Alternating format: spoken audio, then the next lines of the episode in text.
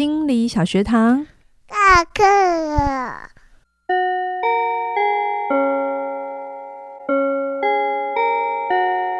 每周五我们一起探索心理学的小知识。大家好，我是嘉玲。大家好，我是班长轩宁。Hello，我们来到了阿德勒的第二集。二集我们上一集认完整的认识了他这个人。嗯，嗯他这个人从小。就体弱多病，然后中间发生好坎坷哦。小时候这么多病，对对对，中间发生了什么事情？他跟弗洛伊德有的爱爱恨情仇。那我们这一集要来到了他的这个人，他这这个学派的精神，好啊。那嘉玲，你接下来跟我们说说什么呢？我今天讲讲看，能不能讲几个？比如说，我等下先讲。主观的经验在阿德勒的这个学派的重要性，然后还有自卑跟补偿哈，嗯、然后再来我会讲一些社会兴趣，然后如果有时间我们就讲早期记忆，我猜差不多就这样。手足应该这一次不晓得能不能讲到。OK，我先讲哦，阿德勒的这个呃理论呢，他非常强调个体的知觉，个体主观怎么看待他的经验，嗯、那他也是我们所谓现象学。把现象学带入心理治疗的祖师爷，嗯，啊、这边开始带入现象学是什么？对，好，现象学其实是从欧洲的一个哲学的一个呃一个理论，哈，嗯，就是以前就是对于现象的概念是就是就是这样，没有什么好质疑，就是哎怎么办？哲学不是我拿手的，好，先不去那里。好，总之呢，就是他会他对于你是怎么看待经验的，大过真正的真实。OK，你怎么诠释比较重要？OK，你怎么想这件事情比较重要，而不是这件事情真的是事实是什么，或者会不会真的造成？因为我举一个例子，嗯、我就有一个大家应该听了之后会觉得很好笑，但麻烦你们不准在听到的时候偷笑我，虽然我也不知道，但这个就是所谓的真实，哎，你的信念大过真实的一个蛮好的例子。比如说，杨妈妈小的时候，她就。我我不知道他是不是故意的啦，但是他就跟我说不可以用手指头指月亮。我觉得如果听到你这这个时候，你听到你有共鸣，就是我们都是同一个年代，妈妈都会这样教我们：你手指月亮，你的耳朵就会割掉。好，我问你哦，嗯，我很信这件事。那我们同一个妈妈，她应该也有这样教你，你你有信这件事？我有啦，你也有。我但是我很呃，倒没有多到。我小学的时候，我就相就觉得这是假的了。我没有一辈子相信这件事。我我也很大就知道这是假的。嗯，可是如果你问我，我会不会那？你会不会现在指月亮会有点怕怕？我还是会，对我还是可以指。我也知道我不会怎样，可是我就是内心会有一种怕怕的感觉。哦，所以这就是主观意识比较。重要的就是他那个早期的经验已经在那里，那个连接已经在那里，就就形成了。所以，就算我已经受过很多的训练，我也知道这根本就是个假的。可是我就是会 care 这件事，而这个你 care 的反应，其实就是阿德勒会非常在乎的，是你 care 这件事情很重要，而不是到底这件事情到底会不会被割耳朵很重要。对，所以这个时候其实也讲到一个东西，叫做如果你家里有小孩，你是父母，或你是是人家的师长或主管，好，OK。如果你，我觉得人的理解跟人与人之间的那个相互的好的互动，就是从这里开始。嗯、就是你不要觉得对你来讲这不是个事，或这件事很瞎，然后你就否定了他的状态跟感觉。哦，比如说对你来讲指月亮不是，比如说邱凯宇常常都会笑我，啊，他根本就没有被暗示过这件事啊。嗯、所以如果他比较。比较讨人厌一点，他就会说你很白痴哎、欸，嗯、你居然相信这种事情？对，那这就是没有去接受这个人的主观感受。OK，就是他是不是为真？当然这件事情可以讨论。可是我们我们尊重他有过这样的经验，跟他就是会这样怕。但只要这个怕，假设没有造成太多现实上的困扰，其实就让他怕着也不会怎样，OK，对吧？你们就是你，你就笑笑我嘛，对不对？我我也会笑笑自己嘛。那就让它存在着，不会怎样，没有一定要被被拿掉。OK，好。可是如果这个东西确实已经造成了某种影响，就是我连看到月亮我都会怕，那我们再来决定要不要治疗这件事。OK，OK，好，了解好。所以这就是一个很基础的概念哈。他比较去理去。全然的包容，就是你会这样想，一定有你的原因。原因对，对对，那我要先先尊重你有这个东西，而不能就是以偏概全，觉得这个我身上没有，你就没有，你就不能有哦。对对对对对，所以这也是人际之间会有冲突的来源嘛。嗯、我们很多时候就觉得我不这么想，那你为什么要这样想？然后我们就很想要角力了，对对对，就开始想说，我想说服你、嗯、变成跟我一样。对啊，我的才是对的。嗯，所以我们在从阿德勒就知道，你要尊重别人的主观经验哦。我们要先有尊重，但是认认同与否，或者是后那我们后面再说这样子。这时候我就插话一下，虽然我不知道我这样讲合不合理啦哈，但如果有人有不同看法，你也提出来。就是相较于弗洛伊德古典古典分析学派、古典精神分析学派的话，他如果对你的诠释，他听完你的东西，他对你有个分析说，哦，你这个就是因为爱妈妈，你太爱你妈，所以才会这样。他的那个不容置疑性是比较高的哦。嗯，可是阿德勒在这里的诠释性，他给你的空间会比较大。OK OK，好，好，那我们再讲到第二个，阿德勒非常重要的。一个概念就是自卑，因为从他自己小时候的关系，他确实自小的时候很自卑，嗯、因为他有一个非常优秀的哥哥。哥哥嘛，哎、欸，你有自卑吗？我，我有啊，我从小都会被被，就是大家就是知道家里就很会念书，我从小都会说，你就是你怎么那么不会念书？你姐姐那么那么会念书，嗯、然后我就对于念书这件事情，我就是有那种很大的很大力。就会觉得后来已经到了是放弃，我觉得就是觉得反正姐姐那么会念，那我就算了，反正有一个人会念就就好了。OK OK，如果你接受分析的话，因为这一段应该会很有趣，然后我们就不要在节目上 就是把你有点扒开来的，你就自愿，你自愿你讲，我就我就陪你，好，但不要强迫。对，自卑是每个人都有的，比如说在轩宁身上，因为她有一个这样的姐姐。所以功课对他来讲会有自卑感，可是我也有啊，我功课已经很好，对不对？对啊。好，但我的自卑就会是别的，比如说我前面有个哥哥，好，那我我们家没有非常重男轻女，没没有到很严重，但是你可以感觉到还是有一点，还是有一点，就长孙，哦，我哥是长孙，长子，就对男生的那个多一点的期待感，你还是会有感觉到的，就是小朋友就就会有感觉了，所以我也会有一种为什么，凭什么？就是我是女生就不能怎样哦的这种议题在，所以他都不是拿来论对错的，或者有没有必要。如果这是我爸妈听到，就是说你这无聊呢，就是那 你们两个就不一样。对对对，可是对个体而言，哦，阿德勒非常强调个体的概的的状态，就是我就是这样想，我就这样看待，嗯，然后我。我们等下看看有没有讲到早期记忆。我记生命中第一个记下来的事情，它就是我的诠释了。OK，无论那件事情是不是为真，有可能有时候我们去核对。比如说我那时候问我妈说：“妈，你为什么要告诉我月亮指月亮的事？” 然后让我很害怕。你知道他回我什么吗？他回你什么？他说有吗？然后他就回说：“那你干嘛信？” 然后说你干嘛？那你为什么要骗我？就是有些事情，它不是在事实层面上要核对，因为它没有太大的意义。对，你不讲，我从来都不知道。原来我有跟杨妈妈核对过这件事，然后他就一副。这这件事情需要讨论吗？OK，好，我们要尊重当事人。所以这时候，小的时候，比如说你你有女儿，我有时候会跟她讲乱讲一些话，我我都我都会制止你说你不要乱给她奇怪的信念。她小长大之后，她会回头来问我，是吧？可是你不觉得这样才好玩吗？好人生真的不用太干净，我跟你讲。对对好了，我们回到阿德勒，自卑感它是每个人都有的，所以它不是病。所以如果你现在觉得好像偶尔会觉得不如人家，有。有自卑或没有自信的感觉，基本上看在阿德勒的眼里是好事哦，它是一种成长的动力。嗯哼，嗯，就是因为有了自卑，所以你会想往你会超越 自卑与超越啊，一种希望自己更好的动力。嗯、所以对阿德勒的学派来讲，他你整个人生克服自卑的过程，就是往你人生目标前进。哦，他在他的眼里，就是我们这一辈子都在跟自斗、自卑搏斗。哦，只是是不同阶段的不同的发展议题。好，可能小的时候是比功课，OK。那青春期可能是比谁跟谁好，对，很重要，对不对？对啊。可是那个被冷落的过程，你可以说他是人际问题也好，可是你也可以说他是自卑的问题。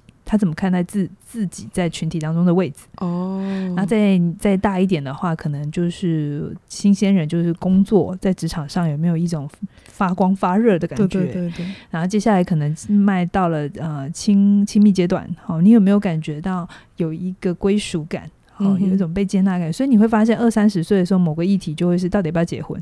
对啊。但但如果我们这个社会已经进步到怎样都好的时候，其实这个不会拿来讨论。所以为什么大家还是会有一些纠结？是在那里还是有一些自卑的感觉？如果我没有结婚，对对对，我那个身边的人都结婚了，我是不是很奇怪？对，我我嗯，就是很奇，就是会有一些社会上的氛围，氛围让我觉得好像。好像不那样做也不对，这样做我也没有很想要。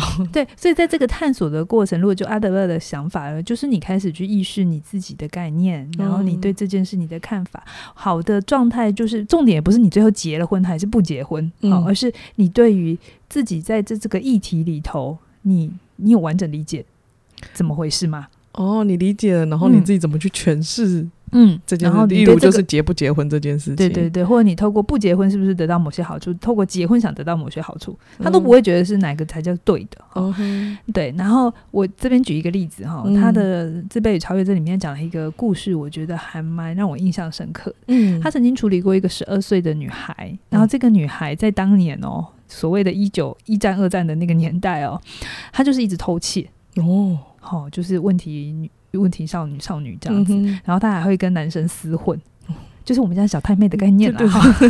所以小太妹并不会只有现代才有，哦，嗯、但是呢，阿德勒就跟他谈，因为大家都拿他没有办法，嗯，好，然后就把他送去阿德勒那里，有一种送去辅导室的概念。然后啊，他就问这女孩，然后女孩也很诚实跟他讲，她其实并没有喜欢偷东西，她偷东西没有快感。那那那他为什么要这么做？对对对，这就是阿德勒要在乎的事嘛。嗯、然后他呢，呃，也其实没有很喜欢跟这些男生在一起，就是他并不是为了赢得这些男生的爱慕，嗯，也不是因为性。好，这时候弗洛伊德就到旁边去了。然后他到底是为了什么？好，那他阿德勒继续跟他谈，就是说，他后来慢慢就说，他说他就想要气妈妈，他做这些事情想要气妈妈，为什么？嗯、因为他的妈妈。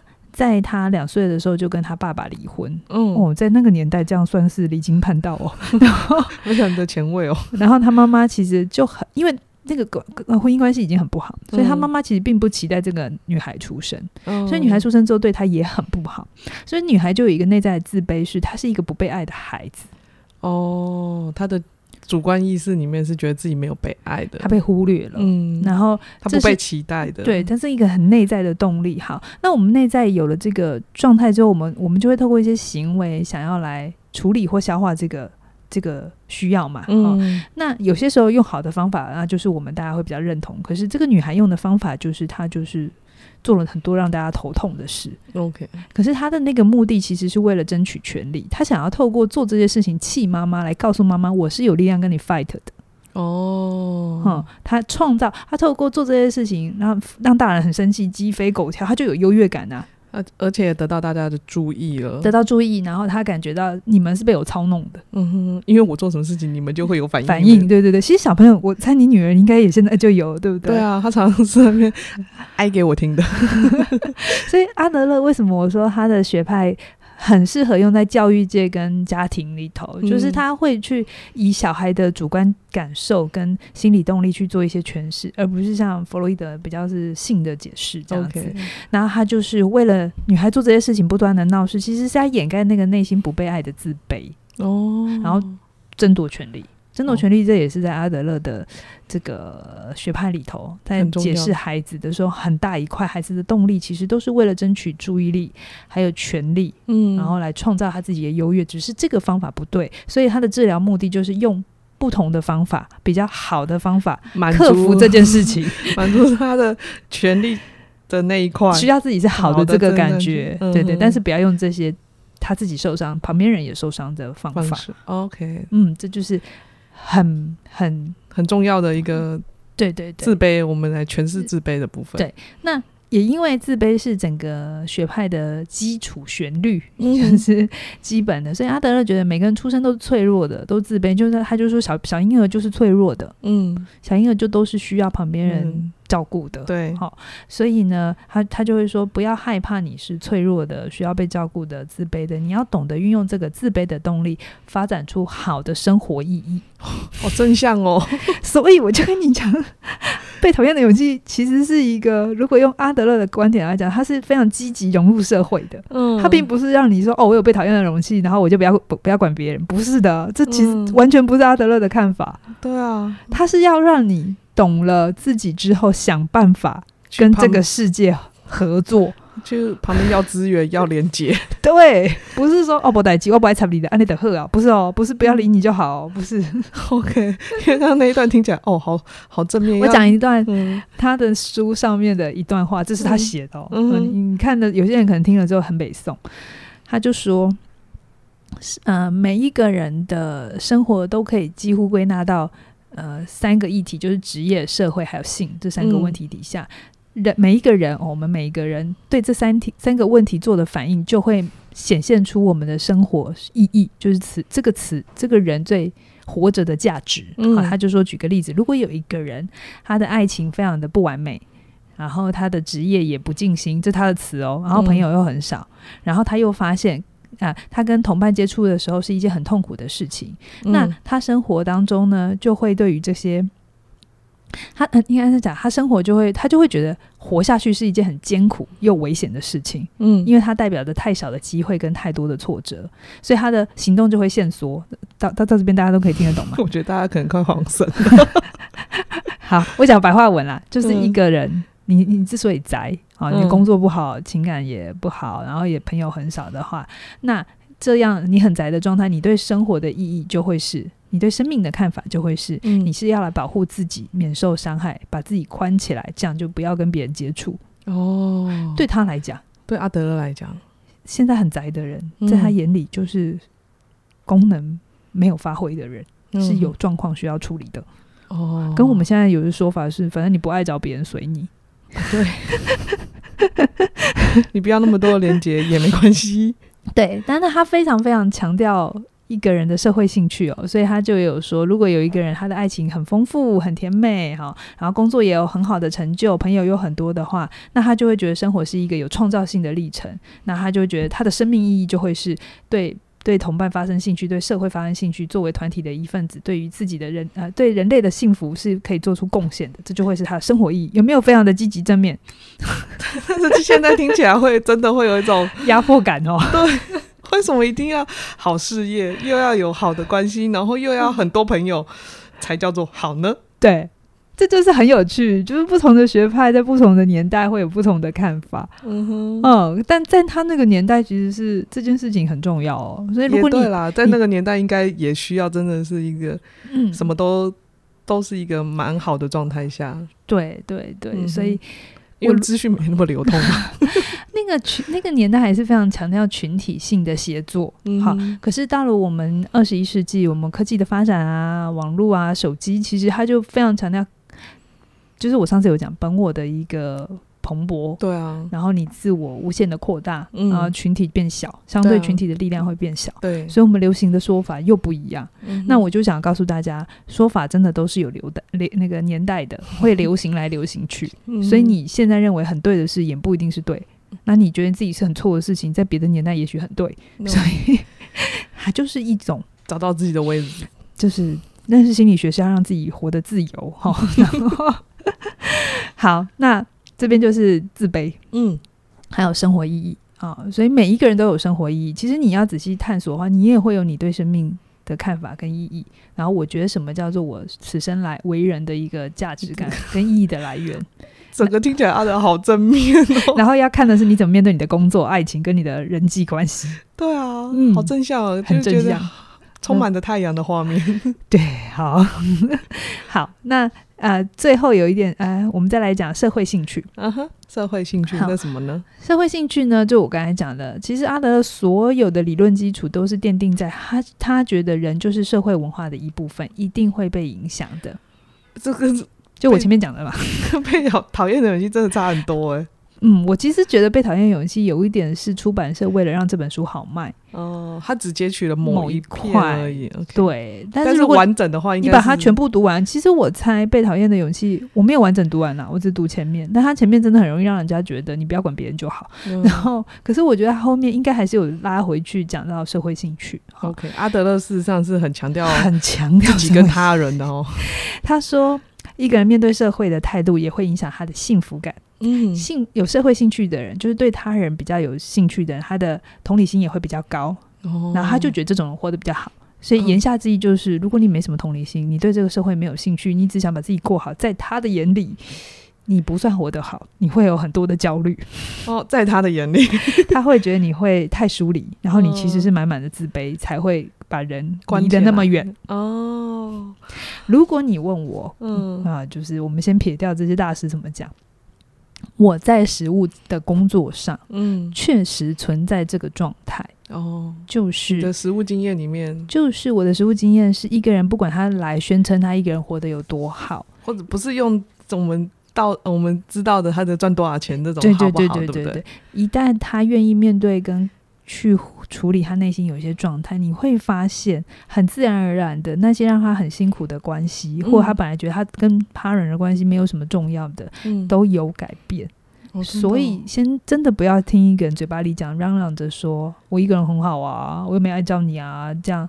其实，也许会更核心的，到了治疗的场域或者是一个让他安全的环境底下。他会，他会有很多的需要在这里就跑出来。OK，哦，跟人的连接其实是人很重要的基础。好，好，不管怎样，我们在心理学上面，我们都会跟人连接，都需要跟人连接。对，好，那最后我们再来讲一下早期记忆啊，这就很有趣了。我现在我问大家，嗯，你现在能记得的最早的记忆是几岁？然后画面是什么？大家可以思考一下，你最早哦，嗯、是你最早哦，你现在突然间脑袋里跳出来，你最小、最小、最小的那的那个画面，一个画面也都可以，嗯，就是你记得的东西是什么？很重要，阿德勒一定会问你。走到他面前，他就会来问我说：“你最早记忆是什么？”好，那我来讲我的啦。好啊，好啊，我最早记忆，因为嘉玲那时候问我，嗯、我突然间我就在想，我本来一开始就说我没有什么不记得，我不记得，然后我突然间。过了八多久，我就说我想起来了，就是我最早的记忆，就是我在幼儿园那个年代还，还还会拿拿那种彩色大很大的塑胶布，塑胶布，然后玩那个有点类似躲猫猫，但是大家一直挥挥挥，然后时间听到就音乐到了，然后要躲进去那个画面，我在幼稚园里面玩这样子。OK，就救国团的。那当年好像叫什么老师，某一个老师的团康活动。对对对对，哈，对，这是我最早最早最早。所以那时候几岁？应该四五岁吧，幼稚园，幼稚园嘛，嗯、对不对？然后你的早期你在玩，他旁边有人吗？就我同学啊，OK，就会有很多跟我一样的小毛头。那那你怎么知觉你跟同学一起玩，那是一个什么样的状态？哎、欸，我只有觉得那个东西是很刺激、很紧张，好很好玩，很开心。对，你是很开心的。然后旁边都有人，有老师吗？有没有老师说？不太记得，应该有吧？要不然怎么会玩那个游戏？OK OK，所以有一个可能在你的画面里没有，可是你知道一定是老师在指挥。对对对对对对，一就是听，我记得是听到音乐，然后停，还是听到哨子停，呃、然后大家就会瞬间很像是看到，就是就要躲进那个布里面，要让自己躲好这样。OK OK，其实其实你在跟我讲这早期记忆的时候啊，嗯，我就觉得嗯，这蛮符合我对他的认识。怎么说？你你愿意接受我的分析跟诠释 哈？OK 啊，好，嗯，我我们一起长大，对。然后，呃，如果我们单就这个早期记忆来分析的话，这是一个蛮欢乐的记忆情节，对对对，算是一个蛮开心的情节。嗯，然后有同伴，对啊，然后你跟同伴的关系是。是好玩的，嗯，是还算亲近的，嗯，然后是没有威胁感的，对，没有，也不是竞争性的，没有，它就是合作性，然后娱乐性 很高的，就是在玩啊。对，好，那如果就阿德勒的看法的话，你的社会兴趣是蛮好的，就是你跟他人之间存在的关系是比较平等。然后友善的，嗯哼，好。那如果身为一个姐姐在旁边看你，好，这姐姐从小还要照顾你之外呢，她还刚好读了一点心理学来看你呢。嗯、我会觉得我们两个的，我等下可以讲我的早期记忆，嗯，我们两个的差异其实很大，性格差异很大。对啊，是啊。如果真的虽然我们认识我们的话，同一个父母亲哈，嗯，轩宁、嗯、相较于我，他真的比较乐天。讲的好好委婉哦，就是 就是比较甜甜的看。如果我们俩对一件事情焦，同时对一件事情焦虑，他的焦虑程度可能只有我的一半。嗯，对，就是他他的他知觉到的世界是比较欢乐的。嗯，但我小的时候会觉得，我小时候的说法不公平的原因，是因为你出生的时候，我们的家庭已经相对好，嗯，经济相对经济好，然后父母亲相对有比较多时间陪你，嗯，就是爸爸妈妈没那么忙。可是我在出生的时候。哎哎、这这我的分析师其实有提醒过，嗯，我在出生，我爸妈在怀我的的那个阶段的时候，刚好是他们要创业的阶段。嗯哼，就比较忙的时候。就我爸要自己创业，所以他们其实内在是焦虑，相对焦虑。那如果你相信胎教那一 那一派的话，我的性格里头确实是相对比较容易紧张。嗯、啊，然后我跟他，我跟我跟人的关系是可以还不错的，可是那是我后天刻意学的，嗯、跟。轩宁从小他就是同学很多，朋友很多，老师都喜欢他，对，长辈都喜欢我，完全不一样。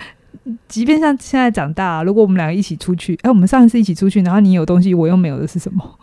呃，蛮常发生的，就常常我们出门，就是大家都会想要送我东西。就是如果我们一起去买水饺好了，嗯，老板就是想要送他两道小菜，哦，我就是没有，我可能点比较多哦。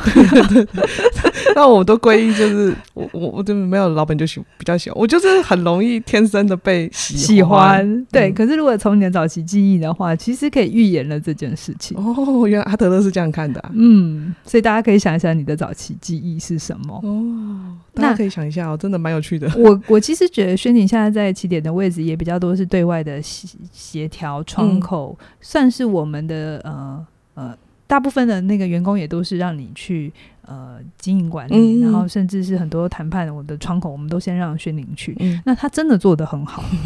这个角色如果由我来做，我可以做，但我应该压力很大，对方压力也很大。对，就是。很有趣，就是人要摆对位置。嗯，那他他在经营周旋这些关系的时候，我就看他游刃有余，然后很能够有他自己的节奏，然后也相对也愿意配合别人的节奏啊。我讲一个最近发生的例子，那个你前一阵不住院嘛？呃，对，大家 有些人可能知道嘛，他前一阵住院，然后我又是那个唯一的那个陪病陪病者，就是谁都不能去，就只有我，所以呢，我们俩就要被关在一个小小的病房里，然后。共度很多天，然后我就发现我们俩真的有很基础的差别。就是轩宁，比如医生跟他讲说：“哦，你要住七天。”他对这件事情的反应就是：“哦，医生讲的好、哦、啊，我要得住七天啊，我就会乖乖的。”我就开始想说，这七天我要怎么安排所有事情，然后要怎么去做到？哦，好，那个对，然后他也不抗拒，对啊、然后他配合度很高，超高。然后我就说：“啊，你好乖哦！如果是我，医生跟我说七天，我已经开始跟他 argue，可不可以三天？” 对，后来他就说：“你为什么都不会问医生说可不可以说短一点？”我说：“我心想，啊，医生就说七天一定有他的道理，我就听他的。”我们两个的差别就在这，我就会想要去跟医生讨论说有没有其他方法。哎，我从来没有想过这件事。嗯，他不是好坏，他就是我们人格性格上的差异。嗯哼，所以我的个性为什么适合做研究或学东西？因为我会常常想为什么要这样。哎，对我常常就是比较容易顺着别人，他就会顺着。对，嗯、但我就常常想的是其他可能性跟嗯。嗯我我会想要我的个性里确实有叛逆跟想要突破一些事情，嗯哼，对我不是那么好管理跟框框架，所以我才会离开学校嘛，对。对，所以这就是我们很人格基层基本上的差别哦，所以我们一起住院就懂了为什么大家喜欢他，有的时候会跟我有点距离，是因为我有点小难搞，就是哦这样讲也对啊，就是你常会问一些。就叫你乖乖，你为什么要问我这么多问题？别人如果你的自尊不够强的时候，你会觉得我在挑战你，但其实没有，嗯、我只是想知道有没有别的，有没有其他的可能性，创造出不一样的结果。嗯、对，哦，好，那听到现在那个听众，你可以想一想，你的早年记忆到底。你可以在下面留言告诉我，呃、我蛮好奇大家的早年记忆是什么，因为我昨天也问了我老公，就是现在身边每个人都会被我问一下，欸、你第一个记忆是什么？所以我觉得蛮应该也是会有一些相通性这样。对对对，就是你你想一想你的早年记忆，特别是你在早年记忆里头，你跟别人的关系是什么？弗洛伊德阿德勒阿德勒阿德勒非常强调你跟他人的关系哦，并不是你自己爽就好哦。OK，然后你记忆当中是只有你自己。那你旁边有人吗？你跟其他人的关系是什么？然后那背后的动力是什么？嗯嗯，嗯，所以比如说他书上也有想说，有一个女孩啊，她最早的记忆就是她的爸爸妈妈叫她照顾妹妹，这好像是我记忆哦。然后，但我最早的记忆其实不是你啊。对，那在弗洛伊德眼中呢，他就会觉得，嗯，这个女孩有关怀的人力。那个关怀的能力，然后呢，他也是被鼓励跟人连接的，哦哼，嗯，跟会有他人的位置，哦，嗯、所以在弗洛伊德，为什么一直在讲弗洛伊德？啊，我们让弗洛伊德退驾。来，我们现在在阿德勒，在阿德勒的世界里，哈、哦，父母亲叫小孩多去留意他的手足，嗯、其实是一个被鼓励的事情。OK，嗯，我们到现在也是啊。对啦，但是就是现在会有一些不同的说法，就是父母亲也不要把自己的呃压力跟责任就丢给这个姐姐或哥哥去承担哈。嗯对，然后阿德勒非常强调，你要透过社会互动完成五个任务，就是友情的关系、工作的关系、爱情的关系、跟自己的关系，还有精神层次的关系。特别是前面五个人，呃，前面三个友情、情工作跟爱情，爱情我刚才有讲嘛，他刚才就讲这三个都要搞好，才人生才是好的。对，好，你可能有些人听到这边就是我不想要理你，没关系，我们就是知道阿德勒他就是这样子想的。对，他就是这样子觉得，这三个就是特别的重要。嗯，好，嗯，那今天的时间的关系，我们先讲到一。啊，那个早期记忆，下一次我再看看有没有别的例子再补充，然后我再来讲他另外一个学派也很重要的东西，叫手足的顺序。有些人可能也听过。嗯哼，好啊，好，那我们今天要来工商服务一下。你听到这一段时间啊，我们的过好人生学跟阿德，就 是你要过 在职场上面，你的发展要是好的，对对对，不就友情？哎，我我已经忘了怎么办？友情、爱情、工作，对对对，不管怎样，我们都想要过好人生。嘛，这门课这这堂课的课名我们取得真的蛮好的。嗯，不管怎么样，你不管哪哪一个阶段，你都是想要过好你的人生。那你现在听到的时候，会有我们的优惠，就是你可以用优惠，而且我们这次做了一个很大的大赠送，我们会送，就是你买你只要买够课呢，你就会有一万红利。对对对，就是我们很鼓励你听完过好人生学之后，你可以再用红利去用现金折扣哦，红利是可以换成呃，就是。你在下一门课的时候，它可以有一些折扣。对对对，我们很鼓励你可以再去补足你觉得你可能没呃想要去精进的地方，这样子好。所以你听到的时候，好就过好人生折价两百，然后再送你一万点红利点。嗯，好，那你就在课程的下方说明栏把它打开来，点下去，你就可以看到我们的课程喽。嗯，那我们今天就聊到这边喽，谢谢你的收听，拜拜。拜拜。